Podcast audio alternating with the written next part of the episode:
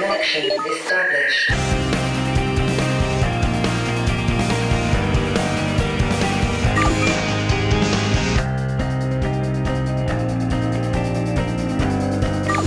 Mein heutiger Gast, Francis Fukuyama, glaubte nach dem Ende des Ostblocks an den endgültigen Sieg unserer Demokratien. 1992 verkündete er das Ende der Geschichte. Aber müssen wir nicht heute eher vom allmählichen Ende unserer liberalen westlichen Demokratien sprechen? Jeder denkt nur noch an sich und keiner sichert mehr das Gemeinwohl und den Zusammenhalt. Haben Nationalstaaten ausgespielt, weil nur noch aggressive Nationalisten und Populisten sie verteidigen? Darüber rede ich mit Francis Fukuyama, Politikwissenschaftler an der Universität Stanford.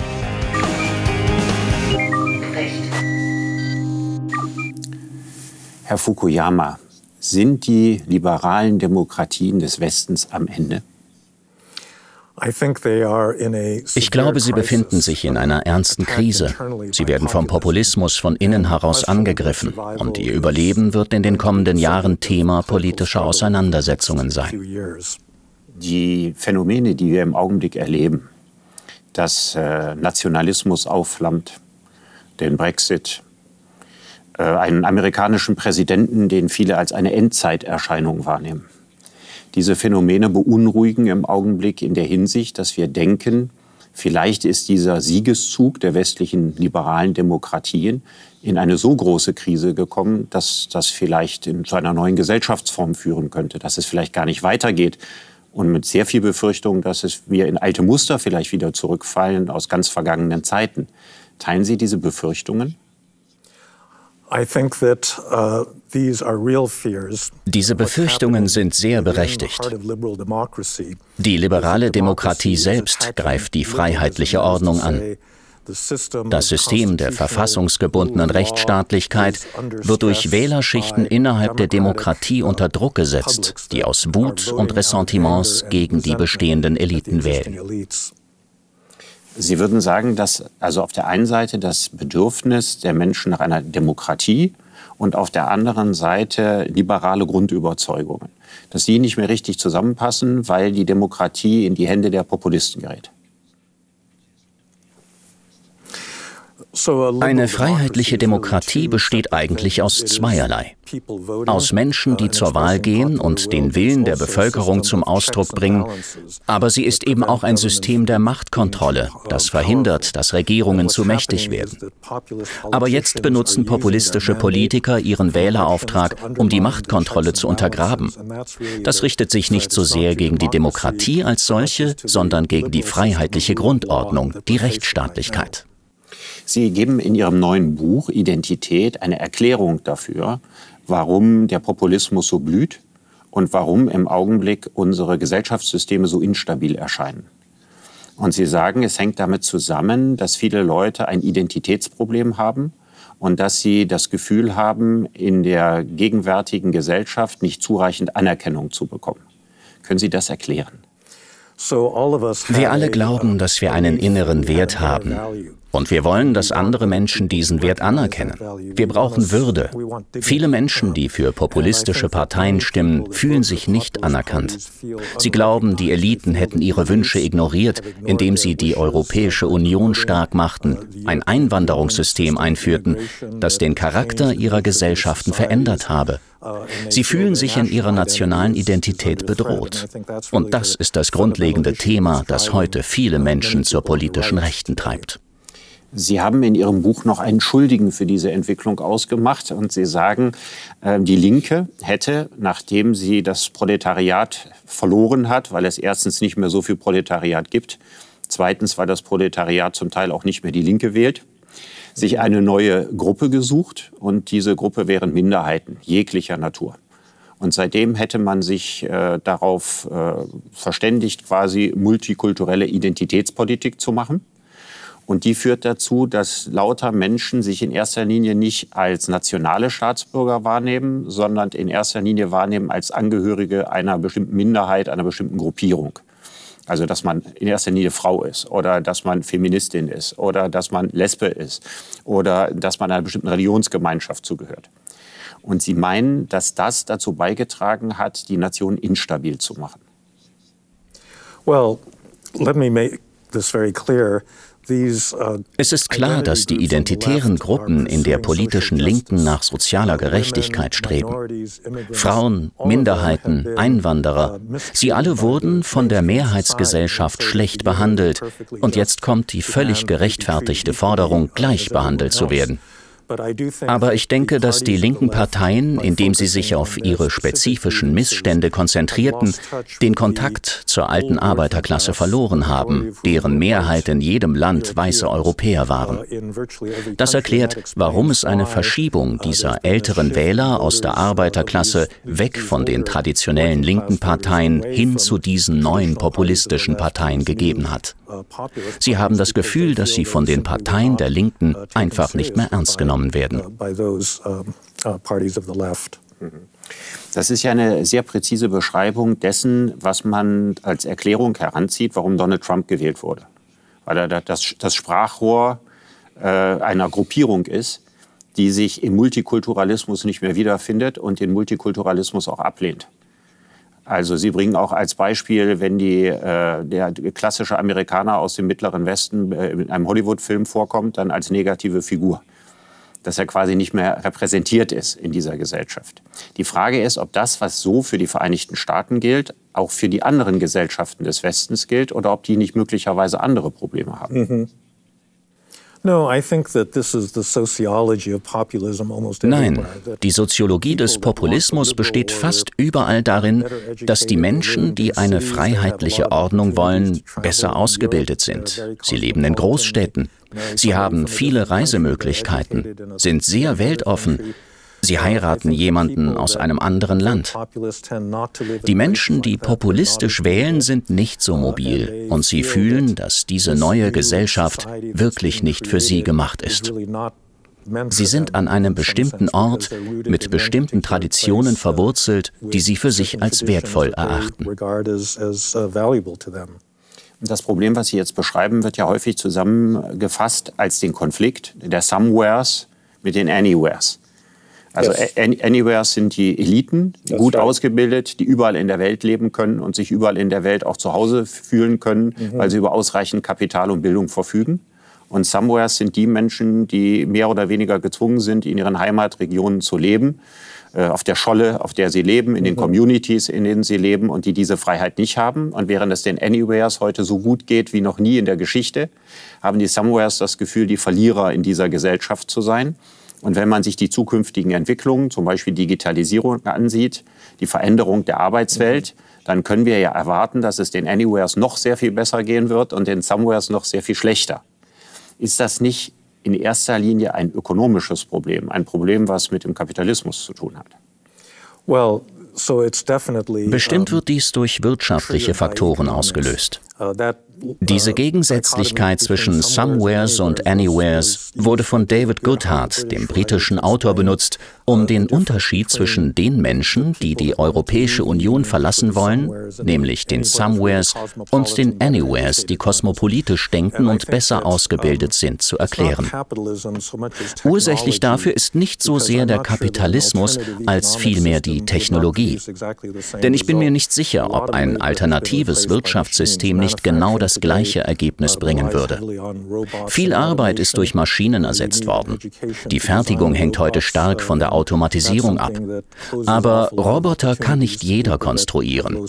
Viele Tätigkeiten kommen für nicht gut ausgebildete nicht in Frage. Und das ist auch etwas, was durch die Globalisierung beschleunigt wurde. Denn die Globalisierung öffnet den Arbeitsmarkt für Menschen aus China, Vietnam, Bangladesch. Und das ist der wirtschaftliche Kern des Problems. Aber es ist nicht die ganze Erklärung, denn es geht eben auch um die Frage der Identität. Die Frage, über die man diskutieren müsste, wäre, was ist eigentlich äh, die Henne und was ist das Ei? Also haben wir ähm, bestimmte ökonomische Probleme in unseren Gesellschaften, die mit unserem Wirtschaftssystem zu tun haben. Und reagieren die Leute dann in Form von Identifikationssuche und Ausgrenzungen darauf? Oder ist das Hauptproblem, so scheint mir das in Ihrem Buch gewesen zu sein, eher das Identitätsproblem der Leute? Und das ökonomische Thema wird von Ihnen zwar genannt, aber nicht besonders ausführlich behandelt. Mhm. Ich glaube, die Wirtschaft ist der Auslöser. Warum geschieht das alles im zweiten Jahrzehnt des 21. Jahrhunderts? Es ist eine verzögerte Reaktion auf die Globalisierung. Kulturelle Gesichtspunkte spielen die wichtigste Rolle. Wenn ich einen Arbeitsplatz habe, heißt das ja nicht nur, dass ich die Mittel zum Leben habe, sondern auch von meiner Gesellschaft geachtet werde. Denn sie ist bereit, mich für meine Arbeit zu bezahlen. Wenn ich meine Arbeit verliere, fühle ich mich weniger wert. Und viele Männer zum Beispiel verlieren in einer postindustriellen Gesellschaft Arbeit an Frauen. Die Gesellschaft jedenfalls zollt Menschen ohne Arbeit nicht mehr den gleichen Respekt.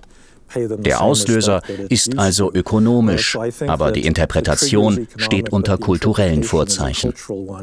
Das macht es besonders leicht, Ausländern und Einwanderern die Schuld zu geben, weil sie das Gesicht des kulturellen Wandels sind, der als Folge der Globalisierung stattfindet.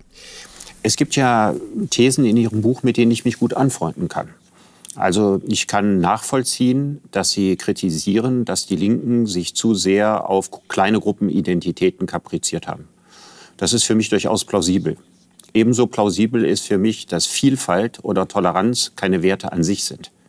Also eine Vielfalt von Neonazi-Gruppen ist nichts Positives. Mhm. Und die Linke hat angefangen, den Multikulturalismus an sich als einen positiven Wert zu feiern was ich auch nicht nachvollziehen kann. In diesem Punkt bin ich bei Ihnen. Ich glaube, dass es wichtig ist, zu sagen, dass Identitätsprobleme eben auch daraus resultieren können, dass jeder auf sein Recht pocht, auch wenn er ein gutes Recht dazu hat, das zu tun. Wo ich aber ein Problem mit habe, wo sozusagen der Widerspruch kommt, der besteht darin, dass ich denke, es gibt ein strukturelles Problem in unserem Wirtschaftssystem, das vielleicht der größere Grund dafür sein könnte, dass die Gesellschaft auseinanderfliegt. Als Alexis de Tocqueville in den 1830er Jahren Amerika bereiste, die einzige funktionierende Demokratie, die es damals gab, hat sich der französische Adlige doch sehr gewundert, dass in einem Land, in dem die Menschen so viele Möglichkeiten haben, sich demokratisch zu beteiligen, es nur so wenige tun. Und seine Erklärung war, dass durch die wirtschaftliche Freiheit, die die Menschen haben und durch den Kapitalismus, jeder nur noch an sich denkt und nicht mehr ans Gemeinwohl. Wenn ich das auf die heutige Zeit übertrage und sage, dass wir in einer Gesellschaft, in der kein Preis mehr stabil ist, wo die Leute von morgens bis abends damit beschäftigt sein müssen, unterstützt von einem gewaltigen Werbeaufwand, sich Vorteile vor anderen zu verschaffen, wo der Egoismus vom Wirtschaftssystem vollständig gezüchtet wird, wie sollen diese User und Konsumenten gleichzeitig noch gute Staatsbürger sein? Liegt hier nicht auch ein Problem für das Auseinanderfallen von Nationen und dem Mangel an Gemeinsinn? Ein kapitalistisches Wirtschaftssystem hat noch nie eine gute Gesellschaft hervorgebracht. Es schafft enorme Ungleichheiten. Und tatsächlich führt heute das zunehmende Eigeninteresse dazu, dass sich die Menschen von der Öffentlichkeit abschotten. Der Kapitalismus musste immer schon durch demokratische Institutionen ergänzt werden. Als in den 1980er Jahren mit Margaret Thatcher und Ronald Reagan der Neoliberalismus aufkam, begann ein wirklich heftiger Angriff auf den öffentlichen Sektor, auf Regierungen, die als inkompetent und selbstherrlich galten. Der Staat ist das Problem und nicht die Lösung, sagte Ronald Reagan, als er zum ersten Mal gewählt wurde. Das hat dann die Art und Weise verändert, wie junge Menschen die Welt sehen oder sehen müssen, nämlich einfach in Bezug auf ihre Karriere. Sie glauben nicht, dass Teilhabe ein wichtiger Wert ist. Deshalb gehen sie nicht zur Wahl und kümmern sich nicht darum, was in der öffentlichen Sphäre geschieht. Also stimme ich Ihnen eigentlich zu. Ich glaube gar nicht, dass wir uns widersprechen. Der Kapitalismus braucht eine Art Tugendkodex. Er muss die Achtung der staatlichen Ordnung enthalten und das Gemeinwohl muss über das private Wohl gestellt werden. Sie haben recht, dass genau dies in unseren Gesellschaften, in denen der Marktkapitalismus immer mehr vorherrscht, korrigiert werden muss. Sie haben äh, in Ihrem Buch 1992 das Ende der Geschichte, die berühmte Metapher von Hegel aufgegriffen, die auch Marx gerne verwendet hat, dass die Geschichte zu Ende ist. Damit meinten natürlich weder Hegel noch Marx noch Fukuyama, dass jetzt nichts mehr passiert. Aber sie dachten, dass äh, die beste Stufe irgendwo erreicht ist. Jetzt gerade haben sie durchaus Kritik an der weiteren Entwicklung des Kapitalismus nach 1992 geübt. Wenn Sie doch der Überzeugung sind, dass die westlichen liberalen kapitalistischen Demokratien die bestmögliche Form sind, die es eine Gesellschaft geben kann, was ist in diesen Gesellschaften ganz konkret so schief gelaufen, dass man eher das Gefühl hat, die Geschichte läuft rückwärts als vorwärts? Well, I think that es gibt verschiedene Möglichkeiten, Ihre Frage zu beantworten. Uh, Die erste ist, dass es definitiv ein Problem darstellt, wie wir den modernen Kapitalismus interpretiert haben. Doch die Frage ist, kann eine Gesellschaft, die weder freiheitlich-demokratisch ist, noch an eine Marktwirtschaft gebunden, zu einer erfolgreicheren Form der Zivilisation führen? Ich kann das nicht erkennen, trotz all der Dinge, die geschehen sind. Ich sehe das in China nicht, nicht im Iran und auch nicht im Ungarn eines Viktor Orban. Ich sehe keine dieser Varianten als höhere Form der Kultur oder Zivilisation. Was ich wahrnehme, ist eine innere Entwicklung der Technologie, die rastlos dazu neigt, etablierte Verhaltensmuster und Gesellschaften zu untergraben, die ihrerseits diese Technologie einholen wollen und ihre liebe Not haben, mit den Entwicklungen Schritt zu halten. Und so bin ich mir nicht sicher, ob das ein Problem in der Struktur freiheitlicher Demokratien ist oder doch vielmehr in der Unfähigkeit menschlicher Institutionen begründet liegt, mit dem unerbittlichen Tempo des technologischen Wandels Schritt zu halten, dem wir ausgesetzt sind. Nehmen wir nur einmal die Social Media, die wirklich zu einer Gefahr geworden sind. Ursprünglich glaubte man, dass die sozialen Netzwerke eine gute Sache für die Demokratie seien. Inzwischen sind sie eine Waffe, die gegen die Demokratie eingesetzt werden kann. Das Problem liegt also nicht so sehr in der Struktur des politischen Systems, sondern im Versäumnis, es an die Herausforderungen anzupassen, vor denen wir heute stehen. Also Sie plädieren dafür, dass man auf hohen Ebenen wieder regulieren kann? Also Sie hoffen, dass die Amerikaner das schaffen, ihre Internetwirtschaft zu regulieren. Sie hoffen, dass die Europäische Union das kann. Nun ist ja bekannt, Sie sind ein Skeptischer, Skeptiker im Hinblick auf die Europäische Union. Und zwar mit dem Argument, dass die nationale Identität in den europäischen Ländern eigentlich viel wichtiger ist und den Leuten viel mehr eine Heimat gibt als Europa. Wie lösen Sie denn den Widerspruch, dass Sie auf der einen Seite nicht so richtig an die EU glauben, aber auf der anderen Seite glauben, dass es eine EU geben muss, um die Digitalwirtschaft zu kontrollieren und zu regulieren?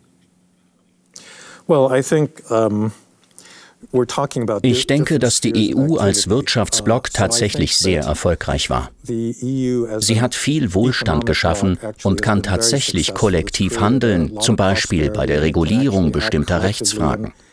Aber sie bietet den Menschen kaum eine kulturelle Heimat.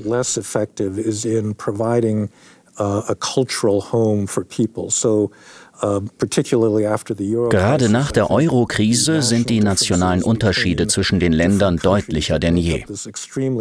Ich denke an sensible Themen wie Staatsbürgerschaft, Einwanderung oder das Wahlrecht bei nationalen Wahlen. Die meisten europäischen Länder sind einfach nicht bereit, diese Themen an eine übernationale Körperschaft abzugeben.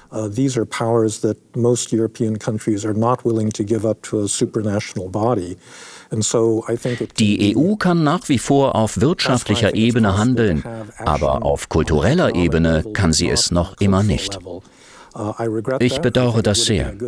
Es wäre eine gute Sache gewesen, wenn man eine europäische Identität entwickelt hätte, die alle Identitäten der Mitgliedstaaten ersetzen würde. Aber bei der kulturellen und politischen Vielfalt der Länder ist das im Moment einfach kein erreichbares Ziel. Weil Sie nicht äh, daran glauben, dass die Vereinigten Staaten von Europa eine ernstzunehmende Perspektive für die nächste Zeit sind?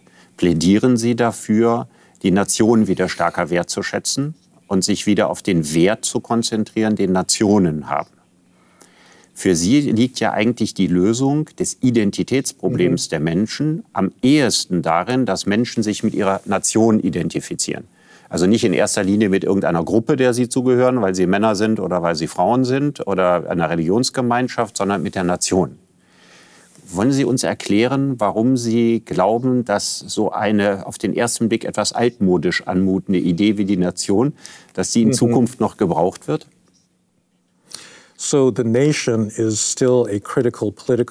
Die Nation ist immer noch eine entscheidende politische Einheit, uh, denn so organisieren wir die Demokratie.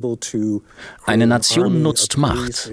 Sie kann eine Armee, eine Polizei schaffen, sie kann Gesetze machen. Das ist sehr gefährlich, weshalb wir demokratische Institutionen haben, Wahlen und Rechtsstaatlichkeit, um diese Macht einzuschränken und sicherzustellen, dass sie nach den Wünschen der Menschen, die in dieser Gesellschaft leben, genutzt wird. Solange die Macht noch in den Nationen konzentriert ist, bleibt die nationale Identität entscheidend. Denn es sind die Bürger einer Nation, die wählen, Gesetze einhalten und gemeinsam entscheiden, was sie als politische Gemeinschaft tun wollen. Die Nation bleibt Grundlage für die Demokratie. Die Legitimität eines einzelnen EU-Mitglieds als Demokratie ist höher als die der EU, die nur sehr indirekt eine Demokratie ist.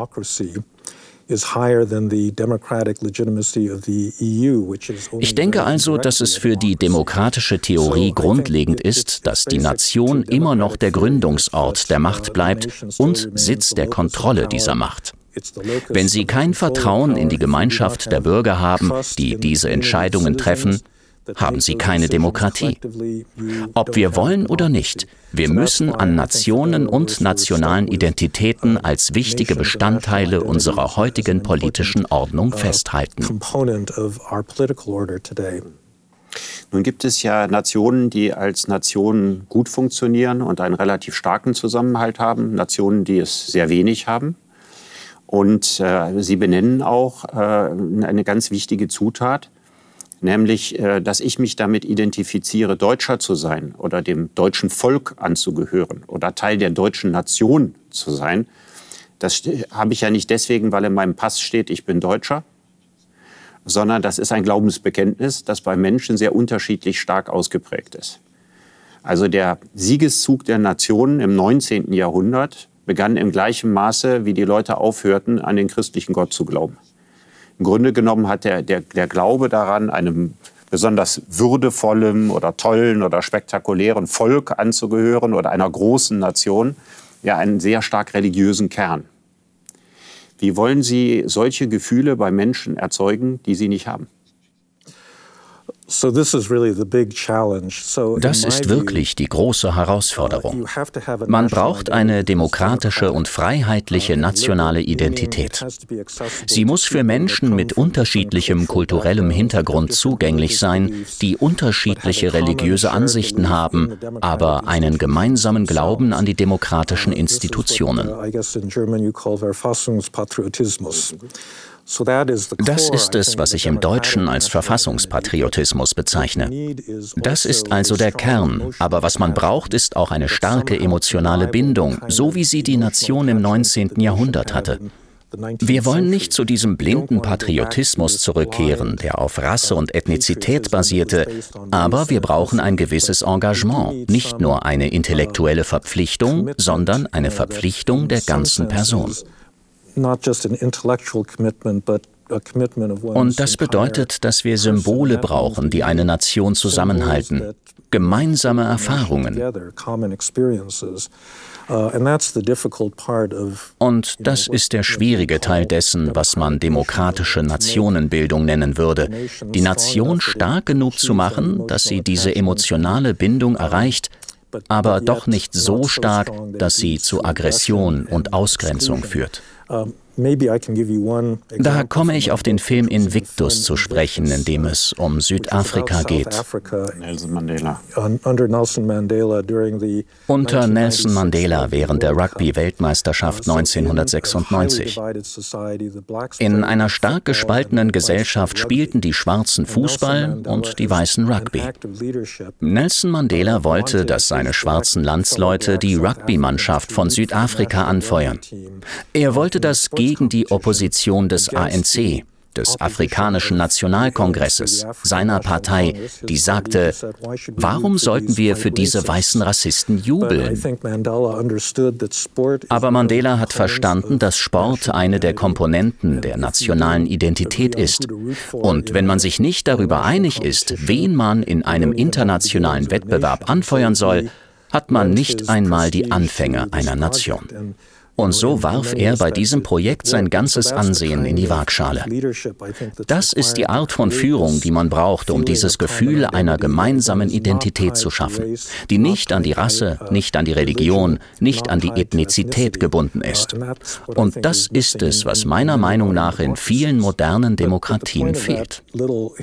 Aber der Sinn dieser kleinen historischen Abschweifung ist es zu sagen, dass der Aufbau von Nationen etwas ist, das von den führenden Persönlichkeiten Persönlichkeiten bewusst angestrebt werden muss. Einer der großen Misserfolge im Nahen Osten und in den Ländern Afrikas ist der Mangel an Menschen wie Nelson Mandela, der eine Nation wollte, die nicht nur eine Ansammlung von Stämmen sein sollte, die getrennt nebeneinander leben, sondern Teil einer einzigen geistigen Gemeinschaft. Das Risiko, das wir mit der heutigen Identitätspolitik haben, besteht darin, zusammenhängende Gesellschaften zu Parallelgesellschaften werden zu lassen, die nebeneinander nebeneinander leben und keine gemeinsamen Träume, Hoffnungen und Ziele teilen. Der Aufbau einer Nation ist ein laufendes Projekt, das kontinuierliche Investitionen erfordert. Das können wir aus dem afrikanischen Beispiel lernen. Nun ist es ja so, dass äh, Sie ja zu Recht gesagt haben, Europa war über, über tausende von Jahren ein tribalistisches Land, bis die Nationalstaaten entstanden. Das Ärgerliche beim Blick zurück ist, dass es dadurch nicht besser wurde. Jedenfalls nicht in den ersten 150 Jahren der Nationalstaaten. Der Erste und der Zweite Weltkrieg belehren ja unmissverständlich mhm. über Folgen, ja. die ein aus den Fugen geratener Nationalismus anrichtet. Und die Frage ist, wie schafft ein Staat die Balance zwischen Menschen, die sich der Nation im Sinne des Gemeinwohls verpflichtet fühlen und solchen, die dazu neigen, dann zur von Ihnen sogenannten Megalothymia zu, zu gehen, also hingehen und ihre, ihr Würde empfinden und ihren Stolz maßlos überziehen, indem sie nicht nur ihr Vaterland lieben, sondern dafür die Vaterländer der anderen verachten. Ich denke, die einzige Lösung dafür besteht darin, eine Nation um ein Credo, eine Idee herum aufzubauen. Es muss eine demokratische und freiheitliche Idee sein. Das, was uns eint, ist unser Glaube an ein Bündel demokratischer Grundsätze.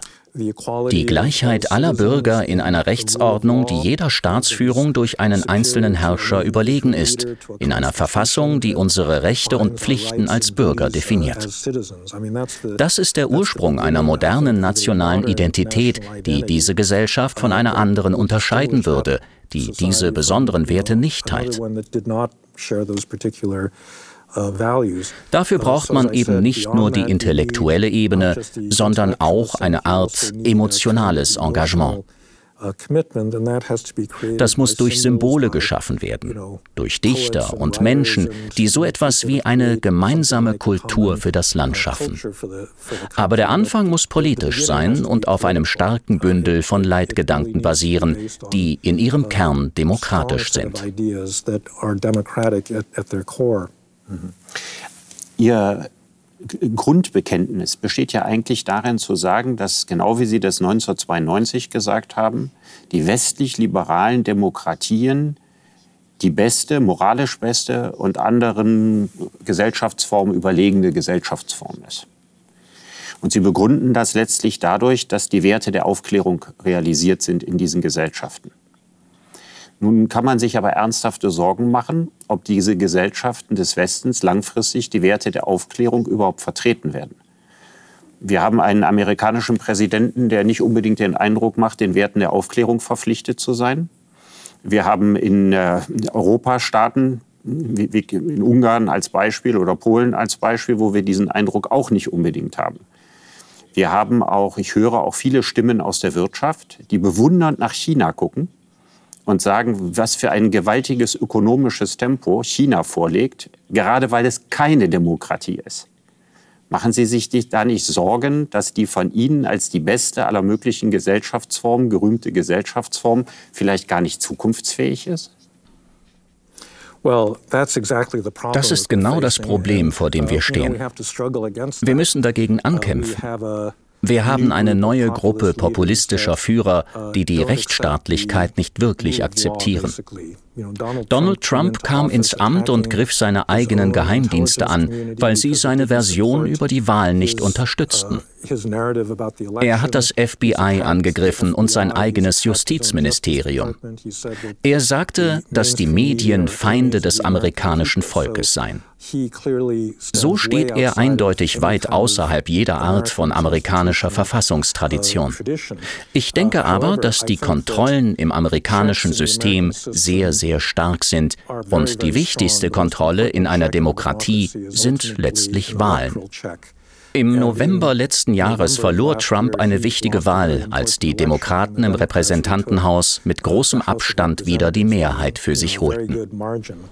Und ich denke, das ist letztendlich die Lösung in Europa, dass man in einer Demokratie nur dann einem Spitzenpolitiker, der den Rechtsstaat nicht zu verstehen scheint, die rote Karte zeigen kann, indem man ihn aus dem Amt wählt.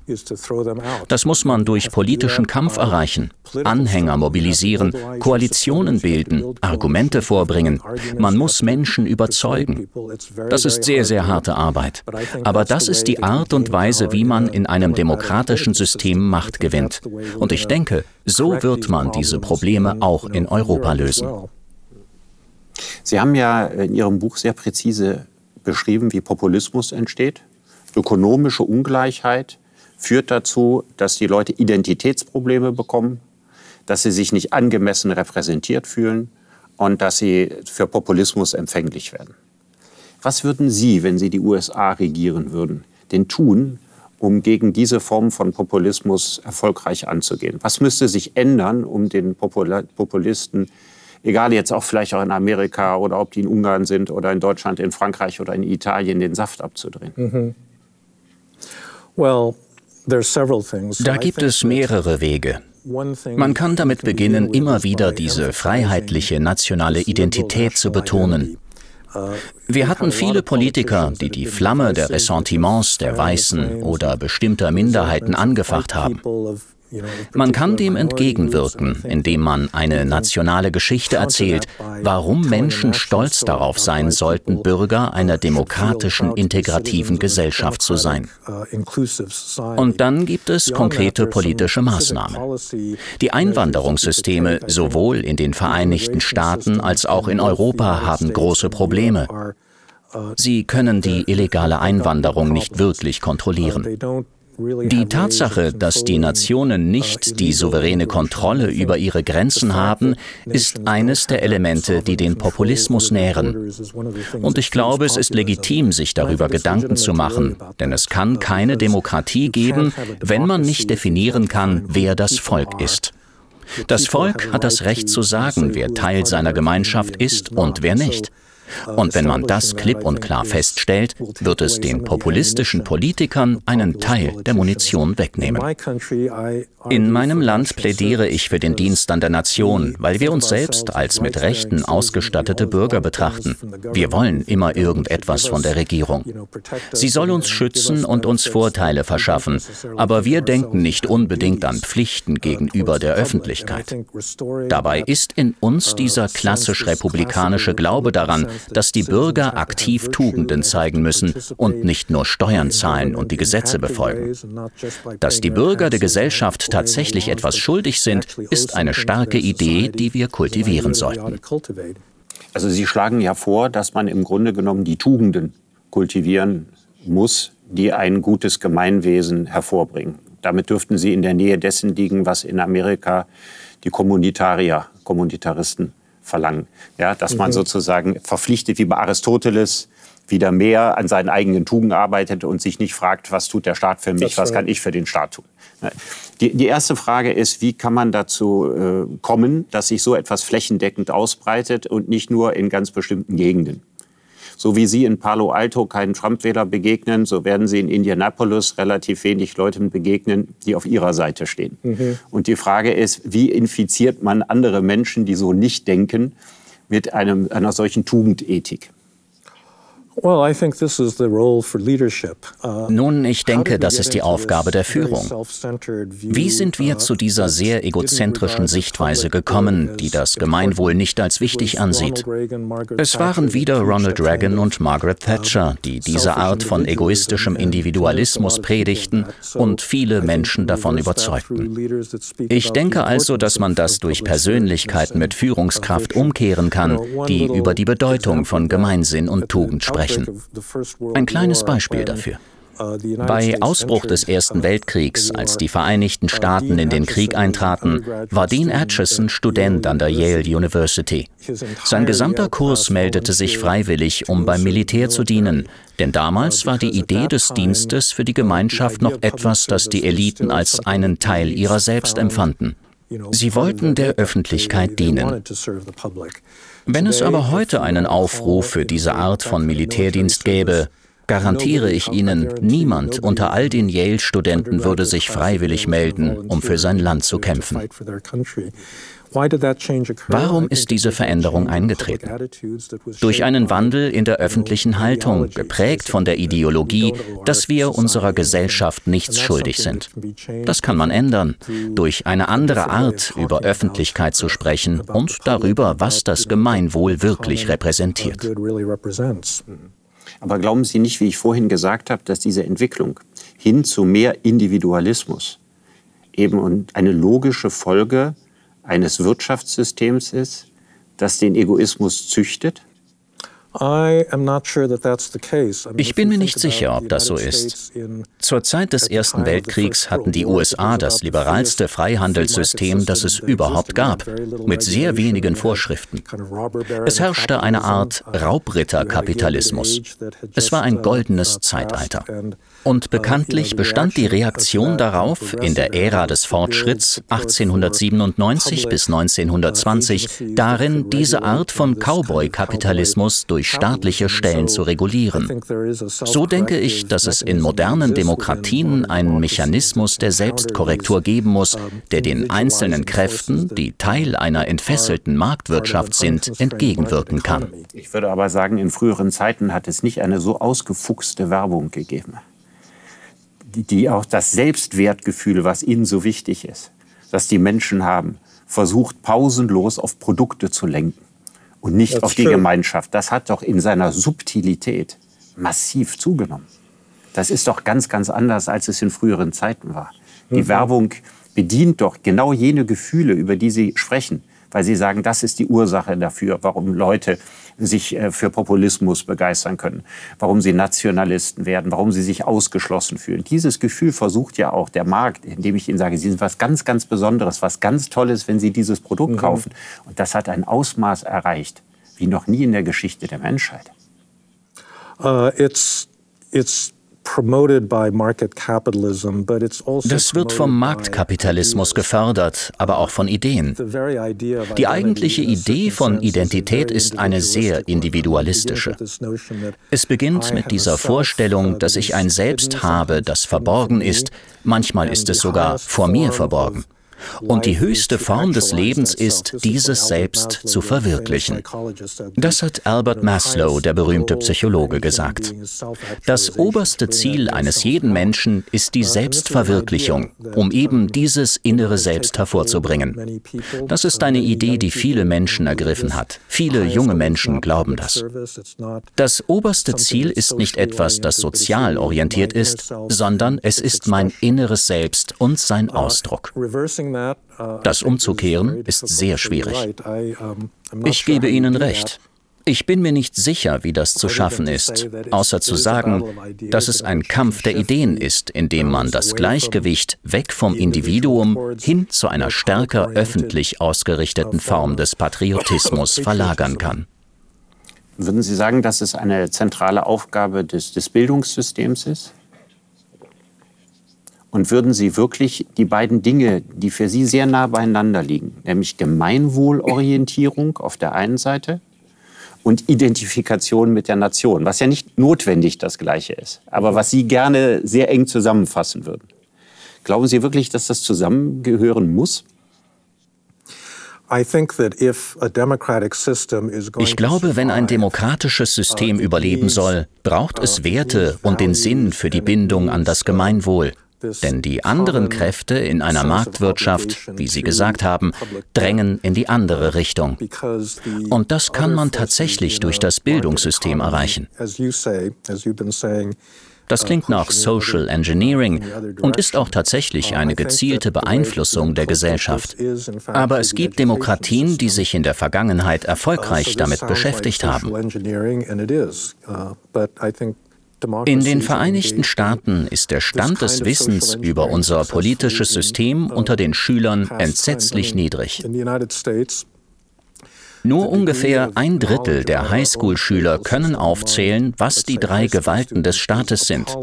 Sie können kein einziges Recht nennen, das in unserer Bill of Rights festgelegt ist. Das ist etwas, was vor 50 Jahren nicht so eklatant gewesen wäre. Seitdem haben wir diese Bildungseinrichtungen irgendwie verfallen lassen. Also, noch einmal, ich behaupte keineswegs, dass es eine einfache Aufgabe sein wird, das rückgängig zu machen, aber ich meine sehr wohl, dass wir in der Vergangenheit versucht haben, Menschen viel aktiver zu staatsbürgerlicher Tugend zu bringen. Und ich denke, wir könnten das wieder tun. Darf ich Sie zuletzt noch nach einer Empfehlung fragen, was Sie Europa raten? Also auf der einen Seite treten sie skeptisch auf und sagen, die Menschen identifizieren sich nicht mit Europa, das gilt sicher für viele, sondern im Zweifelsfall doch eher für den Nationalstaat. Auf der anderen Seite sehen sie die Notwendigkeit eines Europa, um den Kapitalismus zu regulieren und zu zivilisieren, wie Sie vorhin gesagt haben. Was wäre Ihre konkrete Empfehlung an die Europäer?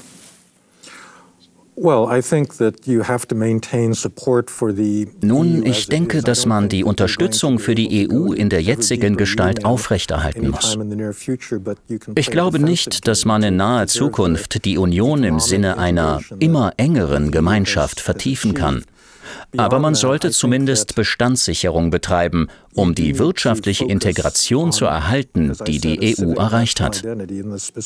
Darüber hinaus denke ich, dass man sich, wie gesagt, auf eine bürgerliche nationale Identität konzentrieren muss.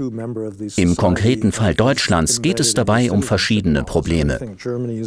Die Art und Weise, wie Sie feststellen, wer ein wahres Mitglied der Gesellschaft ist, bestimmt das Staatsbürgerschaftsrecht. Ich denke, dass die geltenden deutschen Gesetze zu restriktiv sind.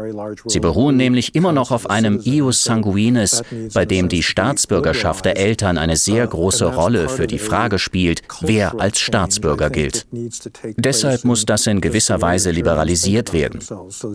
Das ist Teil eines Kulturwandels, der genau an der Stelle stattfinden muss, wo die Deutschen ihre Identität bestimmen und wo gerade das Adjektiv Deutsch noch eine ethnische Bedeutung hat. Und wieder verlangt es ein großes Ringen, das zu ändern.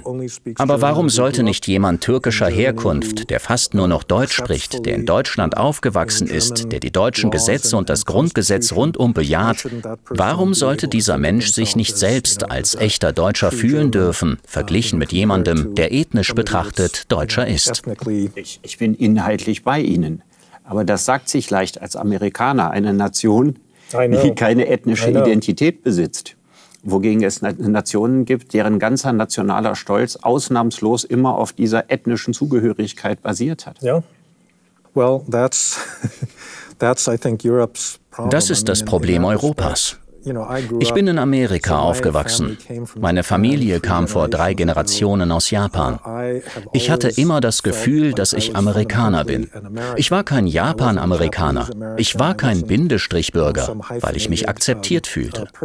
Und ich kann mit voller Überzeugung sagen, dass ich Amerikaner bin, ohne Wenn und Aber.